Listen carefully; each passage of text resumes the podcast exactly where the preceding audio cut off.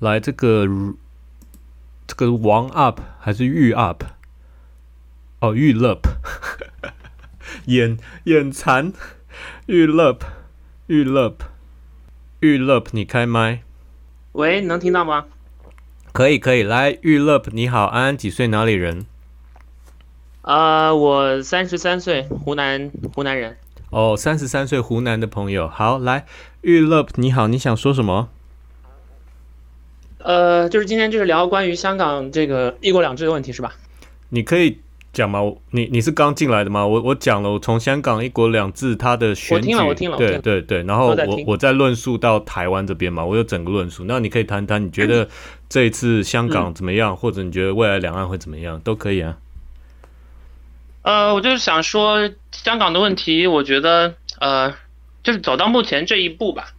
呃，中央的决策大部分还是对的。嗯我就是我想说一些你补充一些，其实你刚刚没有说到的一些香港问题的一个深层的东西，就是好站在呃香港人和台湾人的这样一个角度来看，你们是把意识形态和制度摆在首位来讨论这件事情的。但嗯是其实如果站在大陆人的思维来看，大陆人肯定更注重于经济发展这一块儿，嗯所以我们会把经济和地浅层次的逻辑把它摆在首位来看。那嗯什么意思呢？就是其实香港这个问题进行到现在这一步，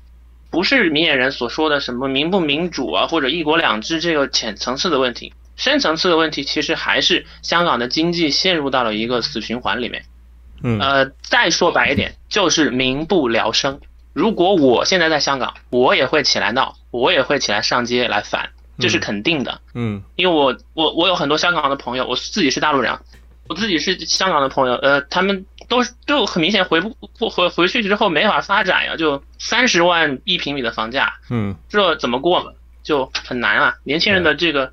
这生活非常的惨呀、嗯好，然后说到这个生活，它的一个浅层次、深层次的原因，首先，其实香港人要对这个自己要负很大一部分责任，但同时，中共我觉得其实也要负很大一部分的责任。嗯怎么话？这个话是什么意思呢？呃，我自己肯定是呃很支持共产党的，但是在这个问题上，共产党所积累起来的问题是有的，当然嗯是它有它的历史局限性。听我慢慢讲，就是从一开始香港它的问题就是在于这个地产商的问题，嗯哼，然后从董建华开始，其实他是有很好的对香港的规划的，他想把香港打造成数码岛，他在本数世纪位初了，的时台候，湾台湾叫数位，你们叫数码，对不对？数位 digital 对对对 digital island。OK，好，哎，对对对对对，Digital Island、然后他想把香港打造成这个方向，其嗯实这个设想在刚开始是非常正确的。嗯然后他就带领团队去以色列谈合作，想做这件事情。但是为什么他只干了一届就下来了呢？嗯他其实就是被地产商的人给慢慢的打压，给扯下来了，嗯，因为他不想看到香港这样子，因为这很影响了地产商的利益。嗯那紧接下来的是，我不记得是，嗯、哪一位去了？是曾荫权前面那个人对吧？嗯还是就是曾荫权？我不记得真了。音权哦。好，你说。紧接下来，反正就是在曾荫权这个时期，他基本上就是地产商那一派的，他跟地产商有很好的合作，嗯所以你可你可以看到，在零三年还是之前有爆发过一次那种上街的大的游行，嗯然后是反董建华的，所以董建华很快就下来了。对在那个之后，曾荫权有很长一段时间，香港没有爆发出大的一个游行规模。嗯他们跟地产商有很好的一个关系。其实曾荫权自己有爆出来，他是有贪污受贿这样的这个事件的。嗯然后到了后面的这个，就现在的中国人大的这个副主席叫做，我又忘了那，梁振我英是忘了吗名字梁振英啊，梁吗振英对对对对嗯。嗯其实梁振英就是一个挺公派的，他他嗯是按照中央的意志走的，想做一些事情，就比如说想填海公屋，然后想做一些就是说为民住房改善条件上的问题，嗯所以在他期间又出现了占领中环、占中这种事情，对对不对？对然后再到了林郑月娥继续是走这个跟党中央站在一起的这个路线，所以嗯继续是被反。嗯那其实香港是有很大的一个阻力的，嗯就是说，我想说一个什么例子呢？就是一个人吸毒，他明明知道最好的方式就是把毒给戒掉，嗯把心瘾和身体的瘾都给戒掉，这是对最好的方式。但是这太痛苦了。那一般意志力不够强的人，那能做的是什么呢？继续买毒品，爽了这一下，能过几天是几天，对不对？你觉得他们之前是在吸毒吗？你为什么举这个例子？我觉得是在吸毒，因为你你按你自己的地产的这个走，你整嗯个香港的这个地就只有这么多，然后你的产业又比较单嗯一，你没有跟大陆的整个经济接轨，你一直维持地产不停的往上升。嗯多年前是十万，那个时候已经过不下去了，嗯二十万，嗯，现在的三十万，嗯那你让年轻人完全看不到生活的希望，那我能不上街吗？嗯了解，对不对？嗯所以这个他们自己的地产商，整个这个经济结构是有很大的问题的，这是香港人要负的责任，你不能推卸给外面的人。好，当时也有很多香港人自己知道这一点，哦嗯但是我要说的是，中共为什么要有责任？嗯就是共产党从一开始接手香港，其实是很不容易的。就是我能从一个百年前的弱国到现在能把香港收回来，嗯其实心里已经是非常高兴了。对那一个正常人在这样一个状态下，那我肯定是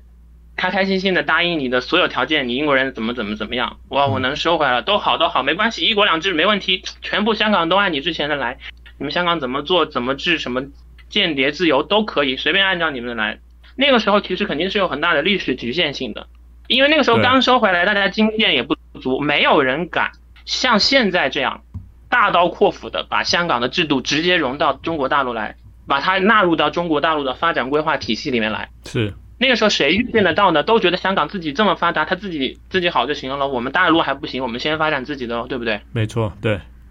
所以这是那个时候领导人的一个历史局限性。嗯从这个事情从江泽民时代拖到胡锦涛时代，再拖到习近平的前期，嗯这事情都一直在拖，就导致了香港的不停的往这个深渊来掉，导致现在就是民不聊生。嗯所以我觉得，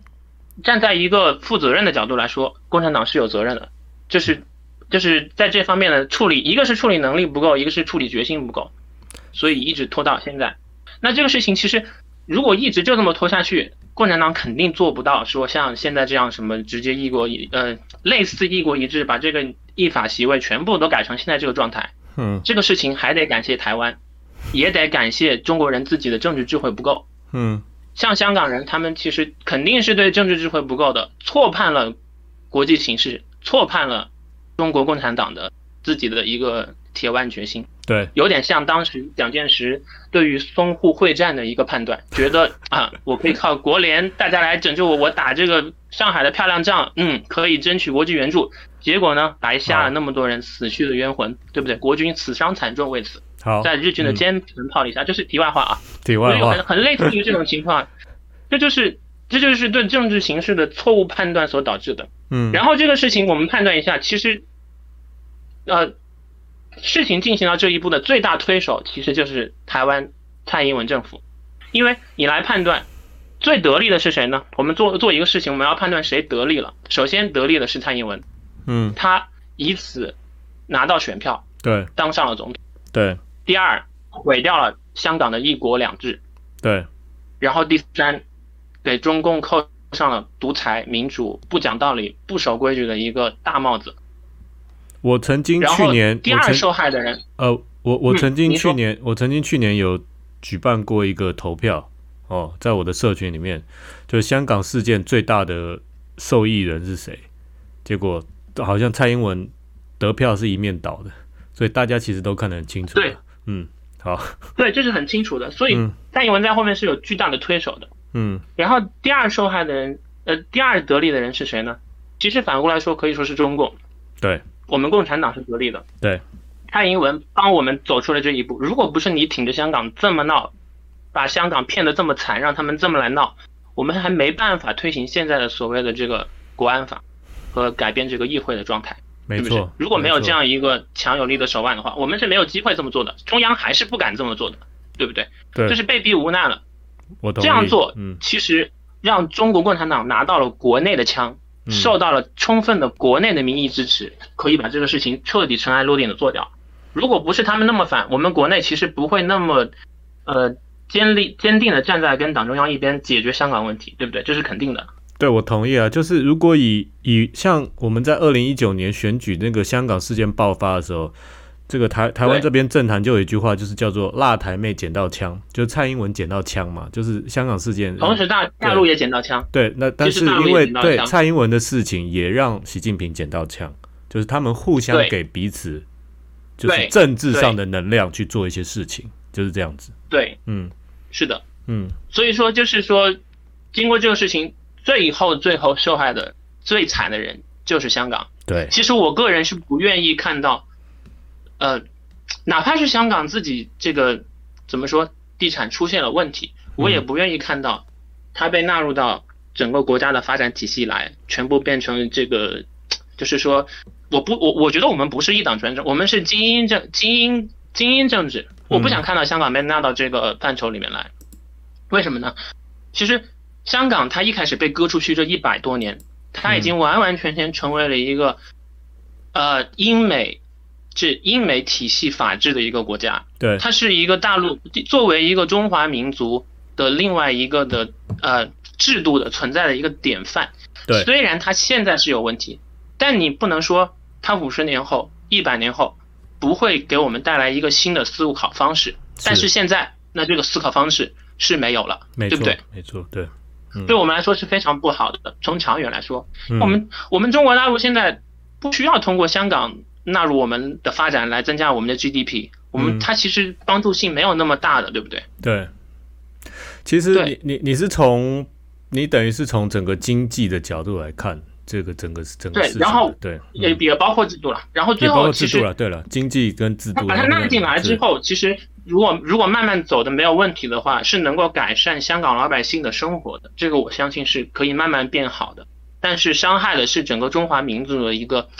嗯多元性吧，我觉得就是然后香话港说它回它台湾作为一个中国大陆嗯你对、说对外面世界展示的一个民主橱窗的一个可对能性没了，对，应该是这样讲，就就是是这样，对。对对对，我觉得是这样子，就是其实是很可悲的。这就是我刚刚讲，其实然后我觉得中国大陆现在应该对对这个所谓的西方民主，他也有点不想去碰这个东西，不想去搞这个东西。我觉得是这样。但是、嗯但是你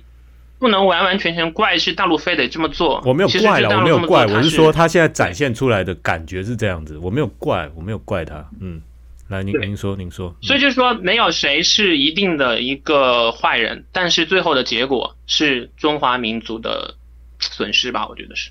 然后其实话说回到台湾，嗯，我就是希望台湾人能不能，就是说有更多的政治的一个思量思考，就不要把中华民族唯一的一个呃，其实香港不是特别的民主啊，嗯不能说是民主，它一直直也不是民主，它是自由的一个经济港，然后它关键是有英美的法治，嗯，法治比香比台湾更完善，嗯但是现在台湾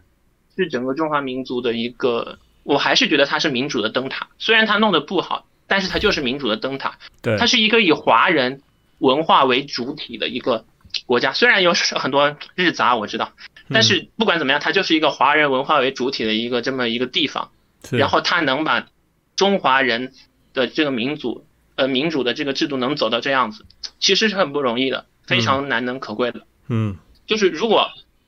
呃，台湾人也逼的，给了把枪给大陆，逼得我们不得不要武统，或者是怎么怎么样，那我觉得，那就是太太可悲了。对啊，我我我也讲出来了嘛。我对我我今天其实对早早一点，我有分析这个事情。我觉得